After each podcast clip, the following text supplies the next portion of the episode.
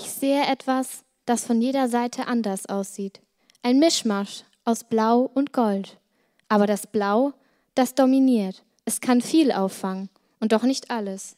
Jemand muss geholfen haben, jemand Größeres, jemand Stärkeres, jemand Mächtigeres. Vielleicht hat jemand es aus Wut oder Schmerz bedacht. Vielleicht wurde es aufgegeben, vielleicht auch nicht. Aber es musste wahrscheinlich viel Leid erfahren haben und doch, am Ende hat die Freude gesiegt. Es ist zerbrochen und doch ganz. Jeder Mensch kann es anders betrachten.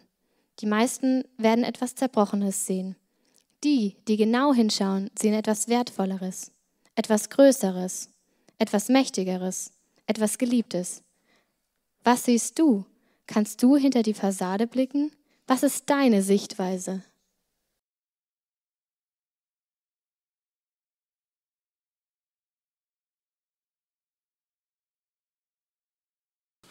Danke dir, Leni. Was ist deine Sichtweise? Wie schaust du auf die nächsten Wochen? Mit Ende der Ferienzeit verändert sich ja so einiges, auch in Familien. Manche Kinder kommen in die Schule, manche in die Kita zum ersten Mal im Kindergarten.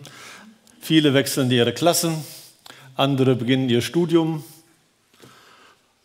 andere ihre Lehre, ihre Ausbildung. Es gibt schon einiges an Veränderungen. Und ich könnte mir vorstellen, dass das sehr unterschiedlich wahrgenommen wird. Dass einige sagen, ah, ich freue mich, endlich alle Kids aus dem Haus. Andere, andere sagen sich vielleicht, oh, das wird mir schwerfallen, diese Veränderung jetzt in unserer Familie so zu akzeptieren. Sichtweise. Unterschiedlich schauen wir auf die Dinge. Und äh, das tun wir auch jetzt äh, in den nächsten Wochen und ich hoffe auch in den nächsten zwölf Monaten.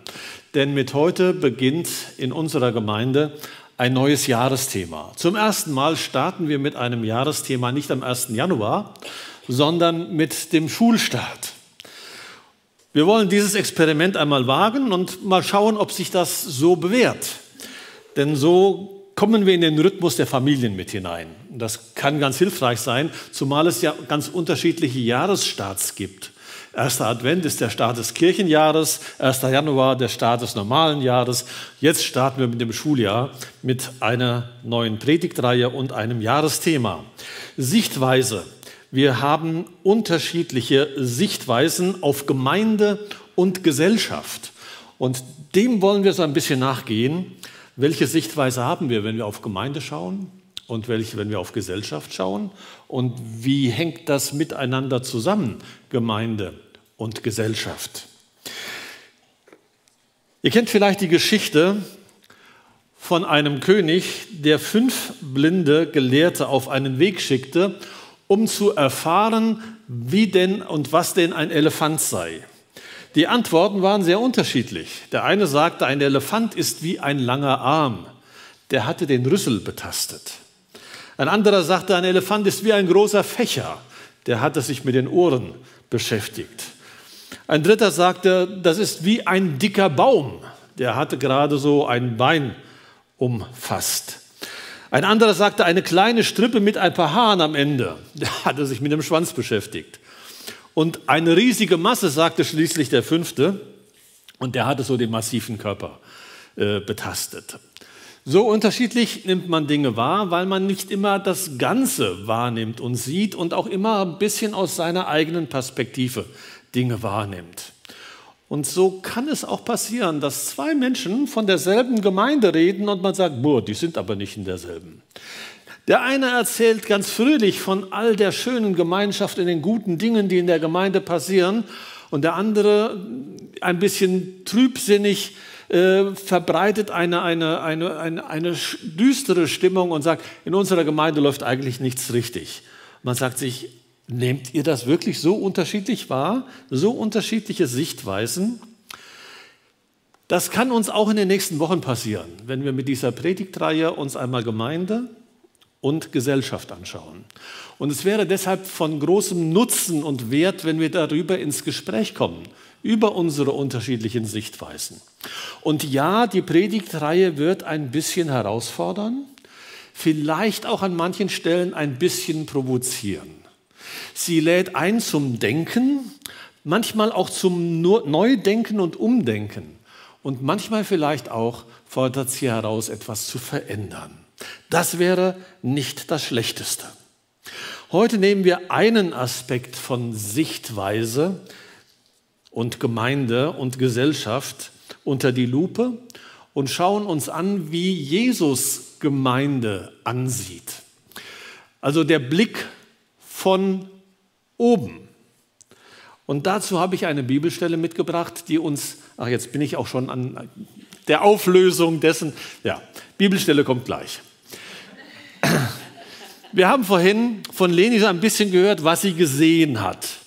Und ich weiß nicht, ob ihr in dem Zusammenhang schon klar hattet, was sie da gesehen hat. Wahrscheinlich habt ihr sehr unterschiedliche Fantasien entwickelt.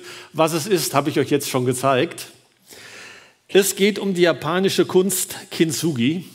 Es geht darum, dass zerbrochenes Porzellan wieder zusammengeklebt wird, aber in einer besonderen Art und Weise, denn der Klebstoff wird mit Goldstaub zusammengemischt. Und so erhält das, was zerbrochen war, dann ein, ein neues Bild. Und je nachdem, ob man, wo man hinschaut, könnte man sogar den Eindruck haben, das hat jetzt einen größeren Wert als vorher. Ähm, unterschiedliche Dinge entdecken und wahrnehmen. Und das wird uns vielleicht auch heute Morgen passieren mit einem Abschnitt aus Matthäus 5. Es geht eigentlich nur in erster Linie um den ersten Teil, der fettgedruckte. Ich lese aber alles und das wird uns auch in den nächsten Wochen dann beschäftigen. Ihr, so sagt Jesus es seinen Jüngern, ihr seid das Salz der Erde. Wenn nun das Salz nicht mehr salzt, womit soll man salzen? Es ist zu nichts mehr nütze, als dass man es wegschütte und lässt es von den Leuten zertreten. dann folgt ein zweites Bild. Ihr seid das Licht der Welt. Es kann die Stadt, die auf einem Berg liegt, nicht verborgen sein. Man zündet auch nicht ein Licht an und setzt es unter einen Scheffel, sondern auf einen Leuchter. So leuchtet es allen, die im Hause sind. So lasst eure, euer Licht leuchten vor den Leuten, damit sie eure guten Werke sehen und euren Vater im Himmel preisen. Das sind die zwei Bilder, die uns auch im Rahmen der Predigtreihe öfter beschäftigen werden. Heute diese Zusage Jesu, ihr seid das Salz der Erde. Diese Worte stehen in der sogenannten Bergpredigt. Die Bergpredigt ist Belehrung der Jünger. Und es ist interessant, wie Jesus seine Jünger lehrte nämlich nicht in irgendwelchen abgeschotteten und verschlossenen Klassenräumen, sondern in aller Öffentlichkeit. Das heißt, jeder, der wollte, konnte dazukommen und konnte hören, was Jesus seinen Jüngern, seinen Schülern beibrachte. Und damit ver, ver, verschwand so ein bisschen die Grenze zwischen dem Jüngerkreis und denen, die nicht dazugehörten, weil die anderen so mitverfolgen konnten, worum geht es Jesus eigentlich? Und damit auch irgendwann äh, so in diese Entscheidung äh, äh, hineinfanden, möchte ich diesem Jesus vertrauen? Möchte ich vielleicht auch zu seinem Jüngerkreis dazugehören? Oder möchte ich lieber auf Distanz zu Jesus bleiben? In vier Schritten möchte ich heute, äh, heute Morgen mit euch uns diesem Satz ein bisschen näher bringen. Ihr seid das Salz der Erde. Das erste, ihr seid das Salz der Erde. Das zweite, da geht es um Kontrastgemeinde. Was ich damit meine, werde ich gleich beschreiben. Das zweite, Kontaktgemeinde, werde ich auch ein bisschen zusagen, was ich darunter verstehe. Und schließlich Vertrauen in Gottes Kraft. Wir starten mit, ihr seid das Salz der Erde. Wenn man das so liest, stellt man erstmal fest, das ist auch schlicht und einfach eine Feststellung. Jesus sagt das seinen Jüngern zu. Ihr seid das Salz der Erde, weil ihr meine Jünger seid, weil ihr zu mir gehört. Ich habe euch dazu gemacht. Das steckt so ein bisschen im Hintergrund. Und es ist interessant, was Jesus nicht sagt. Er sagt nicht, ihr seid das Salz der Erde, wenn ihr dieses oder jenes tut und euch so oder so verhaltet. Er sagt, ich sage euch das zu. Ihr seid das Salz der Erde und ihr macht euch nicht selbst durch eure Verhaltensweisen zum Salz der Erde. Und das ist wichtig, dass wir das verstehen, sonst wird etwas in unserem Glauben grundsätzlich schräg und schief. Und diejenigen, die vor zwei Wochen war es, glaube ich, hier im Gottesdienst waren, als Friedrich Zahn gepredigt hatte, der hatte so eine kleine Formel. A kommt vor B. Und das ist auch hier entscheidend. Jesus sagt es seinen Jüngern zu und dann folgt etwas aus dieser Zusage. Und nicht umgekehrt, ihr müsst etwas machen, damit ihr zu etwas werdet. Ihr seid etwas und deshalb geschieht etwas, denn ihr seid das Salz der Erde. Was Jesus auch nicht sagt, ist, ihr seid die Salzkörner der Erde. Das hat, äh, glaube ich, eine theologische Grundlage. Es geht nicht in erster Linie darum, dass Jesus den Einzelnen so anschaut, sondern er sieht seinen Jüngerkreis an und sagt, ihr als meine Jünger, ihr seid das Salz der Erde. Matthäus, der das aufgeschrieben hat in seinem Evangelium, der hat die Gemeinde im Blick sagt, ihr als Gemeinde Jesu, ihr seid das Salz der Erde. Natürlich zählt jeder Einzelne dazu, aber in eurer Gesamtheit, in eurer Gemeinschaft, in der Art und Weise, wie ihr zu mir gehört, seid ihr das Salz der Erde. Was meint Jesus, wenn er diesen Satz so ausspricht, wenn er das seinen Jüngern und der Gemeinde zuspricht? Ihr seid das Salz der Erde. Das ist ja schon eine sehr starke Zusage. Ihr seid nicht irgendein Salz, sondern das Zentrale. Ihr seid das Salz der Erde. Nun, vom Salz wissen wir, dass es lebenswichtig ist. Früher galt Salz als das weiße Gold. Städte wie Salzburg oder Lüneburg sind reich geworden durch den Handel mit Salz. Wir wissen, dass Salz etwas haltbar machen kann.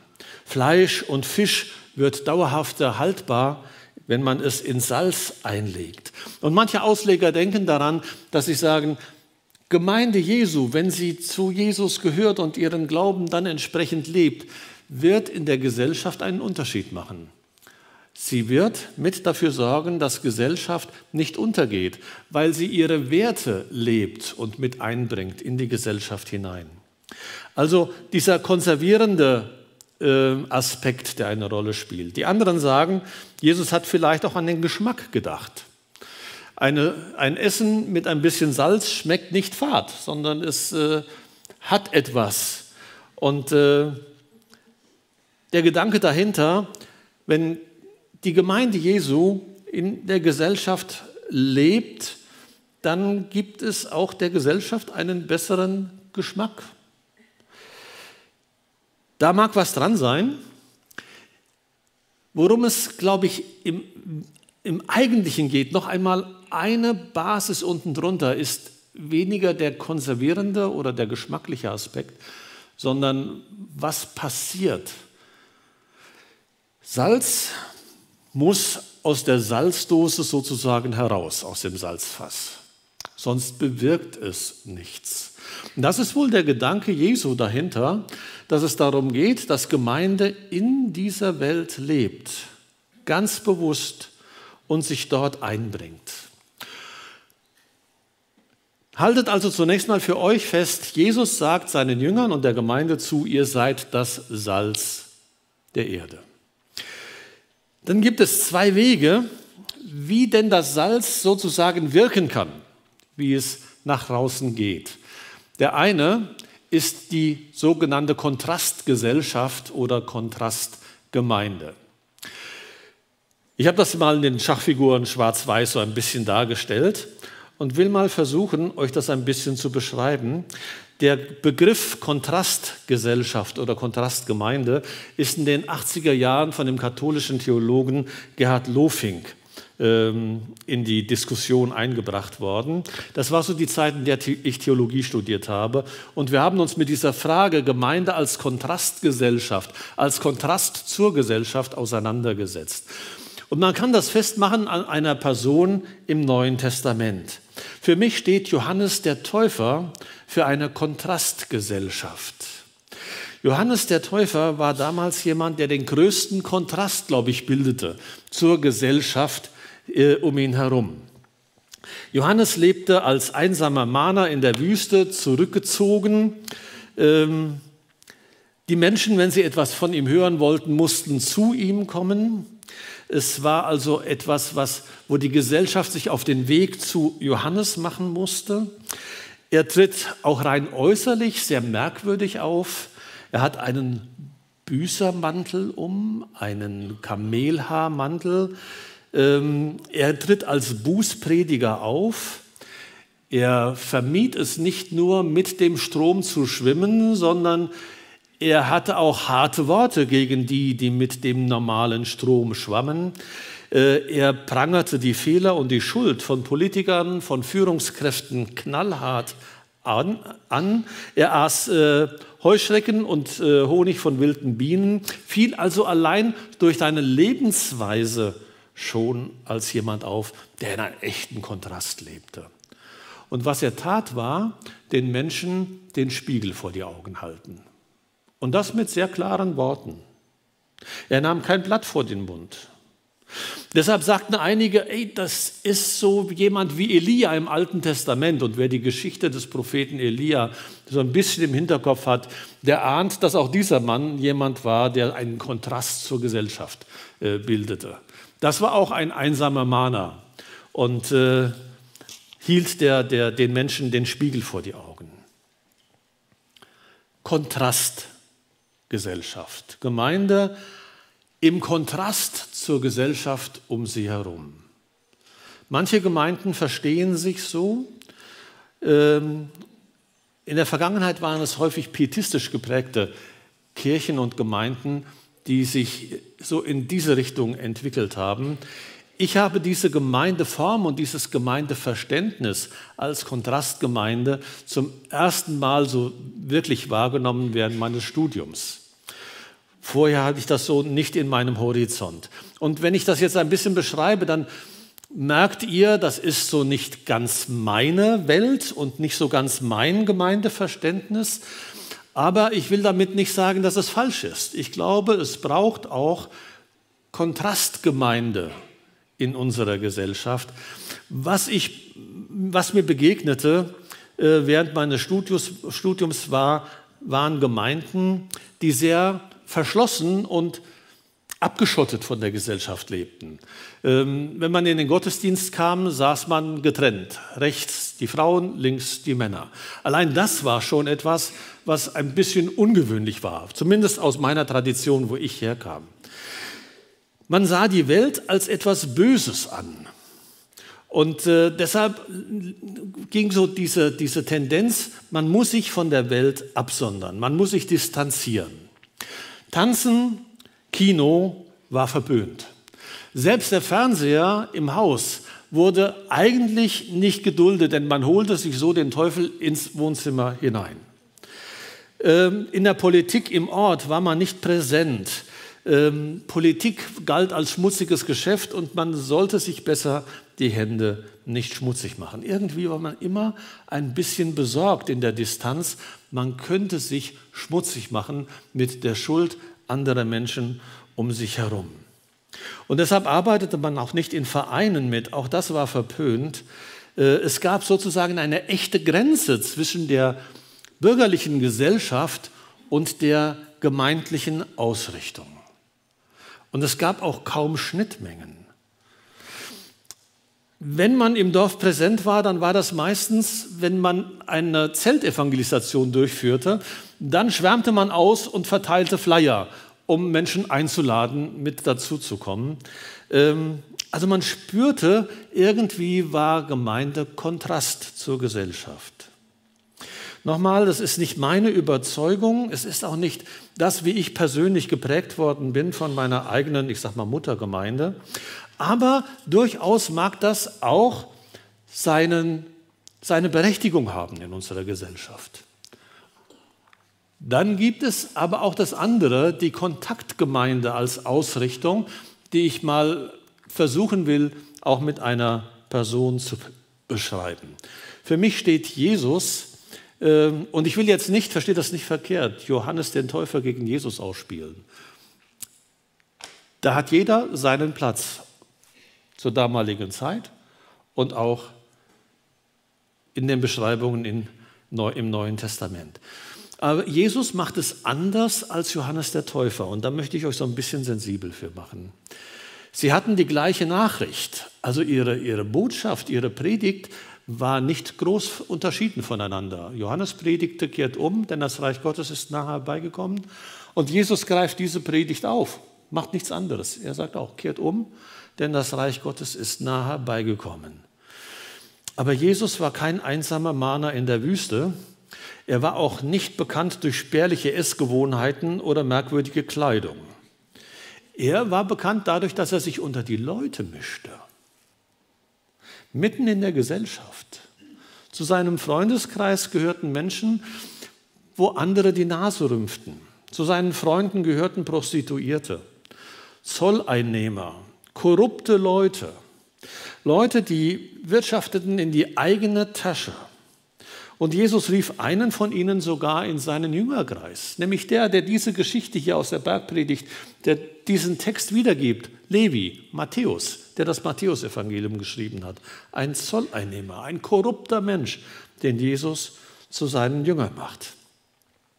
Und deshalb hielt man Jesus auch vor, weil er sich einladen ließ von diesen Menschen, in der Gesellschaft präsent war und sich manchmal sogar selber einlud, wie bei einem Zachäus, der sagte, Zachäus, komm vom Baum runter, ich will heute bei dir zu Gast sein.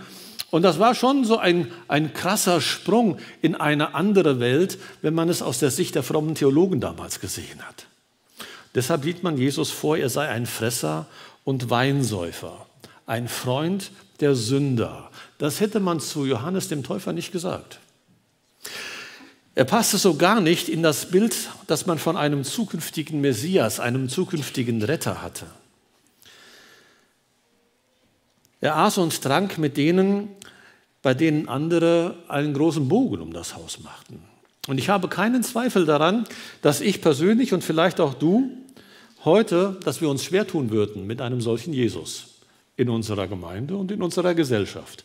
Ich glaube, der würde einiges durcheinander bringen, allein durch diese Art und Weise, wie er in der Gesellschaft unterwegs war. Jesus selbst beschreibt einmal diesen Unterschied zwischen Johannes und ihm mit folgenden Worten. Matthäus 11, also wir bleiben im Matthäusevangelium.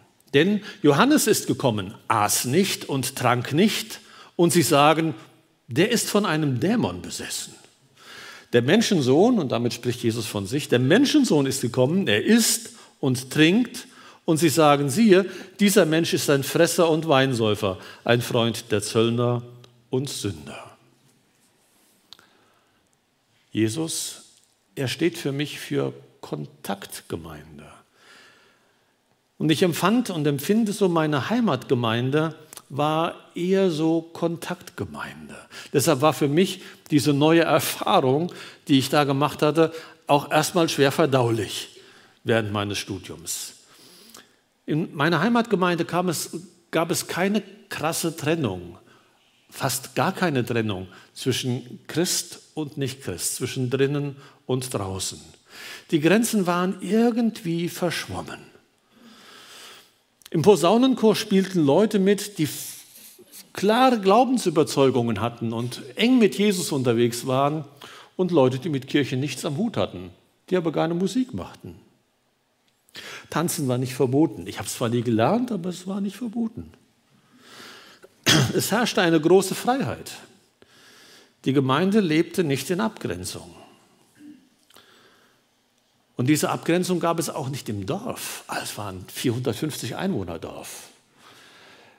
Es gab nur eine Kirche, das war die evangelische. Aber sie machte Raum für die katholischen Christen in dem Dorf, dass sie dort ihre Gottesdienste feiern konnten. Auf den Feiern des Posaunenchors kann ich mich noch gut erinnern, wurde geraucht und getrunken. Heute vielleicht auch für uns unvorstellbar. Und ich habe das positiv in Erinnerung. Sorry.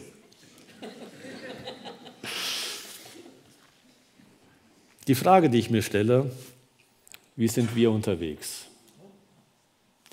Wie bist du unterwegs? Wie blickst du auf Gemeinde? Wie blickst du auch auf unsere Gemeinde? Und wie blickst du auf die Gesellschaft?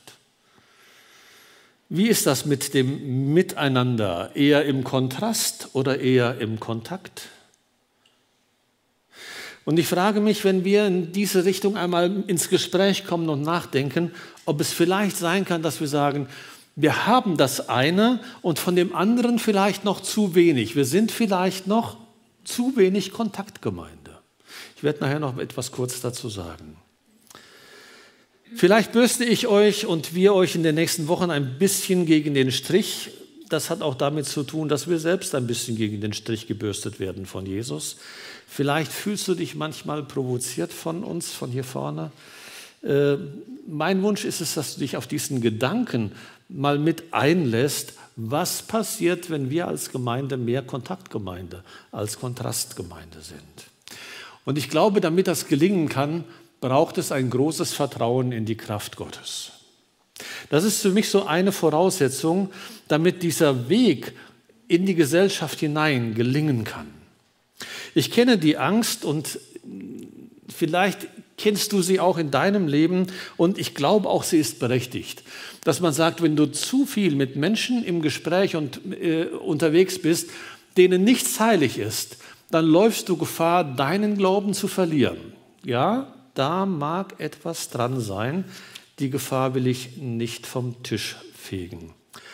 Aber manchmal denke ich auch, dass unsere Sorge mit der Kraft und der Dynamik Gottes nicht wirklich rechnet. Und ich kenne auch diese Gedanken und ich bin ein Freund davon, dass wenn jemand zum Glauben findet und sich ähm, ehelich binden will, dass er jemanden sucht und findet, der mit ihm da auf dem gleichen oder mit ihr auf dem gleichen Weg ist. Ich halte nichts von Ehe als Missionsinstitut, wo man sagt, ich Christ heirate einen Nichtchristen und das wird dann irgendwie dazu führen, dass der Nichtchrist sich dann doch bekehrt. Da hältst du zu viel von dir, glaube ich. Äh, wenn der andere dich kennenlernt, wird er vielleicht sagen, nö das will ich dann lieber doch nicht. Ähm, aber es ist interessant, wie Paulus das beurteilt. Und da bin ich so ein bisschen auf die Spur gekommen. Als Menschen zur Zeit des Paulus zum Glauben fanden an Jesus, fand in einer Ehe der eine zum Glauben, der andere nicht. Und der, der zum Glauben kam, fragte sich, muss ich mich jetzt trennen von dem, der nicht glaubt? Damit ich nicht irgendwie auf der Strecke bleibe oder mich beschmutze oder wie auch immer. Und da sagt Paulus, nein. Denn der ungläubige Part, habt ihr es in Erinnerung, was da steht? Ist geheiligt durch den Glaubenden. Wow. Da ist ein ganz großes, ein ganz tiefes Vertrauen in die Kraft des Heiligen Geistes. Das Heilige setzt sich durch gegenüber dem Nichtheiligen. Und das kann uns ein bisschen die Angst nehmen vor unserer Gesellschaft, denen vielleicht an der einen oder anderen Stelle nichts mehr heilig ist. Und es kann uns den Weg öffnen und die Tür, in der Welt zu sein, auch wenn wir nicht von der Welt sind. Es ist interessant schon im Alten Testament, dass dort beschrieben wird, dass der Tempel gebaut wird mit Menschen aus anderen Völkern, die andere Götter anbeteten, die aber handwerklich gut begabt waren. Und das im Alten Testament, das ist schon ein Kulturbruch im Alten Testament. Da wird das Heilige gebaut, selbst mit Menschen, die mit dem Heiligen erstmal nichts zu tun haben. Da verschwimmen die Grenzen. Nicht, dass am Ende nicht klar ist, wer zum Volk Gottes gehört und wer nicht, wer zu Jesus gehört und wer nicht. Aber diese Grenzen trennen nicht mehr. Warum glaube ich, kann das für uns als Gemeinde ein Thema sein? Ich will es mal versuchen, an zwei Beispielen zu beschreiben. Vor etlichen Jahren haben wir als Gemeinde äh, eine Zukunftswerkstatt miteinander gemacht. Und ich kann mich an die Äußerung, ich weiß nicht mehr, wer es gesagt hat, erinnern. Und ich fand das ein tolles Bild. So als Zukunft der Gemeinde stelle ich mir vor, dass Menschen aus unserem Umfeld kommen, vor den Glasscheiben stehen und sich die Nase platt drücken von dem, was geht denn da alles Gutes vor sich? Wow, habe ich gedacht, das ist ein Bild dass Menschen kommen, sich die Nase platt drücken, müssen wir die Fenster aufmachen hier und die, die äh, Gardinen weg und sagen, das interessiert mich, was da passiert. Da ist etwas Faszinierendes dran. Das ist das eine. Das andere, wie kommen wir zu unserem Jahresthema? Wir haben im Januar, war es im Januar, ich glaube, eine Klausur gehabt mit der Gemeindeleitung und der zweiten Bereichsleitungsebene. Und wir haben uns intensiv mit dem Gedanken beschäftigt, was könnte Jahresthema für uns als Gemeinde sein, so von Gott her. Und wir haben in kleinen Gruppen gesessen, geredet, gebetet und gehört und dann kam eine Gruppe zurück, die sich dann auch so ein bisschen durchgesetzt hat, nicht weil sie so viel Power hatte, sondern weil wir den Eindruck hatten, das hat auch einen geistlichen Aspekt, der für uns als Gemeinde wertvoll sein könnte. Und zwar war wieder ein Bild entstanden. Die Gruppe saß, betete und redete über mögliche Jahresthemen und es hatte sich dann ein Vogel auf das Fensterbrett gesetzt und an die Scheibe gepickt. Und äh, die Gruppe saß dort ganz fasziniert und ich sage es jetzt mal bildlich, drückte sich die, die Nase platt an der Scheibe und schaute nach draußen. So ist das Jahresthema entstanden, der Blick nach draußen. Unspektakulär. Und trotzdem interessant. So ist auch unsere Predigtreihe entstanden, der Blick nach draußen, Sichtweise. Und wir fangen an mit dem Blick von oben. Was mir aber aufgefallen ist, Also hier nochmal dieses Bild der Kraft Gottes Vertrauen. In beiden prägenden Beschreibungen kommt die Glasscheibe vor.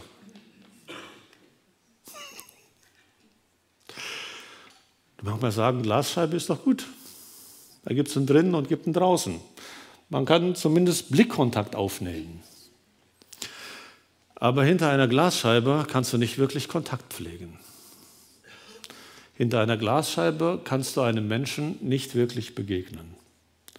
Zwei Bilder, die mit unserer Gemeinde zu tun haben, die mit Glasscheiben zu tun haben. Ich kann euch nicht sagen, was die Glasscheibe bedeutet.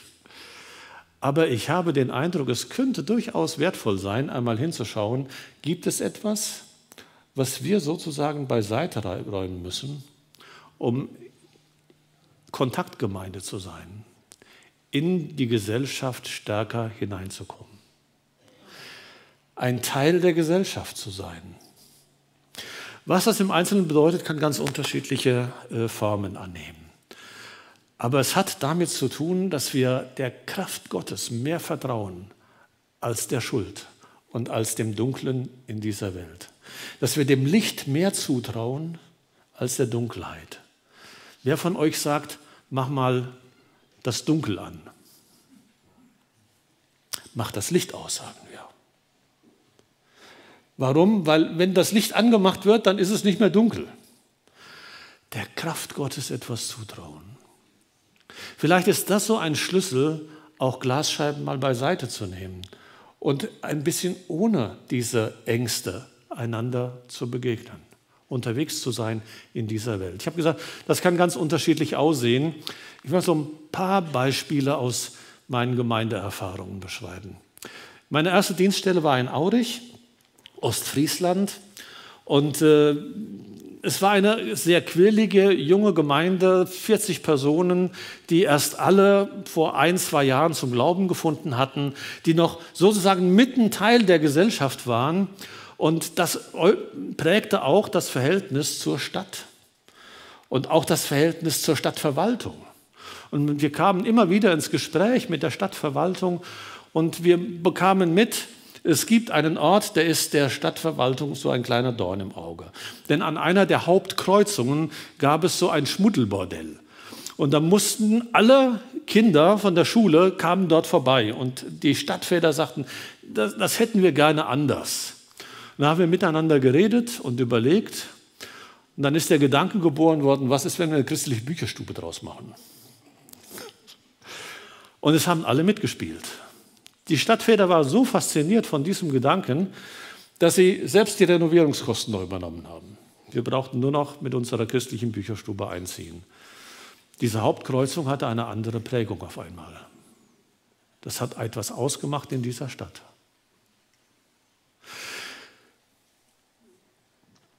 Bleiben wir mal bei diesem Thema ähm, von Menschen, die auch im gemeindlichen Kontext immer ein bisschen negativ angeschaut werden, bleiben wir mal bei Prostitution. In meiner vorigen Gemeinde in Halfa gab es äh, an einer Bundesstraße einen kleinen Parkplatz mit einem Wohnwagen. Dort waren zwei Prostituierte, die äh, ihre Dienste anboten für Männer, die vorbeifuhren. In Kontakt mit der Gesellschaft hatten einige Frauen aus unserer Gemeinde den Impuls, wir werden diese Damen einfach besuchen und mit ihnen Kaffee trinken. Das machen wir regelmäßig, einfach um Wertschätzung weiterzugeben, damit sie einmal miterleben dürfen, dass sie nicht nur wegen ihres Körpers angeschaut werden und benutzt werden, sondern weil wir sie wertschätzen. Daraus sind intensive Begegnungen geworden und äh, sehr hilfreiche Begegnungen und Gespräche. Diese Gemeinde lebte sehr intensiv mit der Stadt zusammen. Es gab etliche, die im Stadtrat waren, andere, die im Sozialausschuss waren oder im Jugendausschuss. Da gab es viel Prägendes.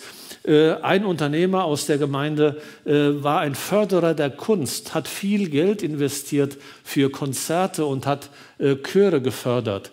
Und man merkte, da wird das Klima in dieser Stadt geprägt durch Menschen, die zu Jesus gehören. Weil die Ängste nicht so da waren, wir werden jetzt von den anderen in irgendeiner Form negativ beeinflusst, sondern wir haben die Möglichkeit, Werte, die uns wichtig sind, mit einzubringen. Wir sind in, als Gemeinde immer wieder unterwegs und wir Hauptamtlichen sowieso, wenn Menschen zu uns neu zur Gemeinde kommen. Ich weiß nicht, ob du heute Morgen neu da bist. Unsere erste Frage ist meistens äh, im Blick darauf, wo äh, wäre so dein Platz in der Gemeinde?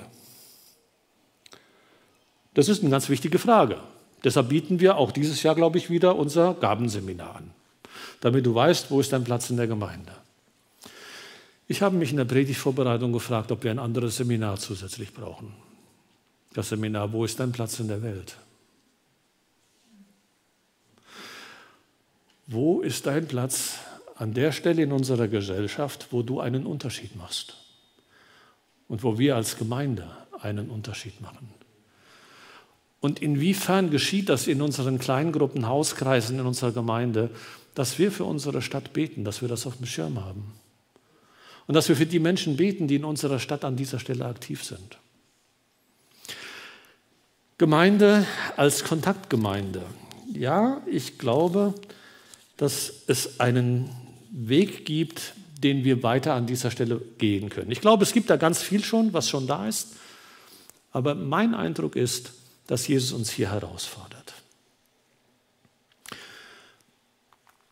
Und was uns dazu helfen kann in dieser Predigtreihe ist eine Meinungsumfrage.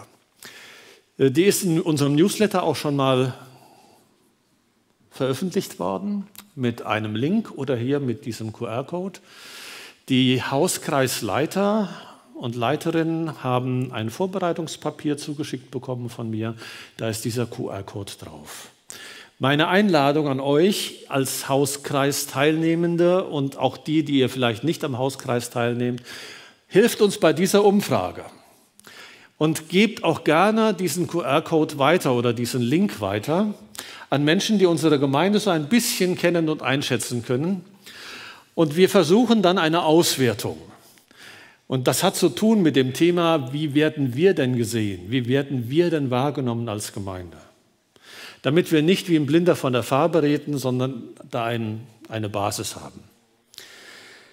Mir geht es darum, uns geht es darum, uns herausfordern zu lassen, bei dem Blick nach draußen nicht da zu sitzen und aus dem Fenster zu schauen, sondern dass es zu einer Bewegung kommt. Warum? weil Jesus uns zusagt, ihr seid das Salz der Erde. Es gibt für unsere Predigtreihe ein Lied, das wir in den nächsten Sonntagen, wenn dann die Predigtreihe fortgesetzt wird, das ist so ein bisschen wie ein Schweizer Käse, da gibt es auch andere Themen zwischendurch. Das ließ sich leider nicht anders machen, aber wenn wir Fortsetzung der Predigtreihe machen, dann werden wir dieses Lied miteinander singen. Es wird uns begleiten. Heute seid ihr in der glücklichen Lage, nicht singen zu müssen an dieser Stelle. Sondern euch mal zusingen zu lassen. Wir werden uns so ein bisschen reinhören in dieses Lied und dann beim nächsten Mal seid ihr dann eingeladen mitzusingen. Und nach dem Lied wird es eine kleine Pause geben, eine Stille. Da seid ihr eingeladen, einfach nochmal das zu reflektieren, was bei euch so hängen geblieben ist und wo ihr merkt, da möchte ich gerne ein bisschen weiterdenken.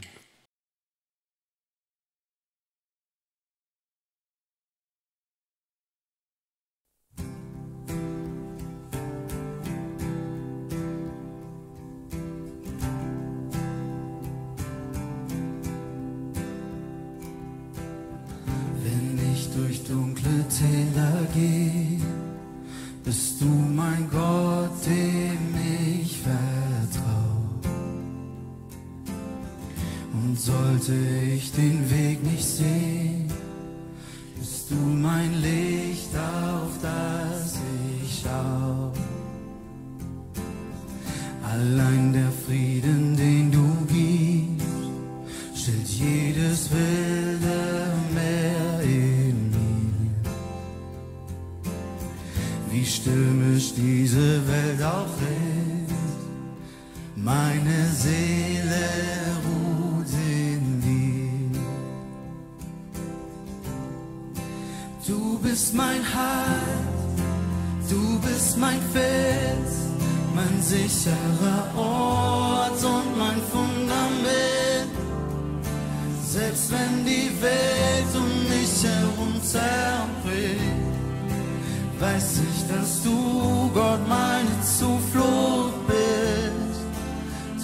bist mein Halt, du bist mein Fels, mein sicherer Ort und mein Fundament.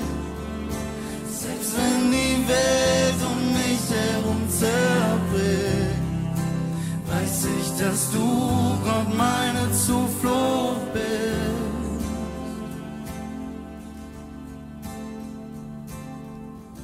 Was ich mit meinen Augen sehe, nur ein Bruchteil deiner Sicht. Auch wenn ich nicht alles verstehe, deinem Wort vertraue ich. Du bist mein Halt, du bist mein Fels, mein sicherer Ort Selbst wenn die Welt um mich herum zerbricht, weiß ich, dass du Gott meine Zuflucht bist. Du bist mein Halt, du bist mein Fels, mein sicherer Ort und mein Fundament. Selbst wenn die Welt weiß ich, dass du Gott meine Zuflucht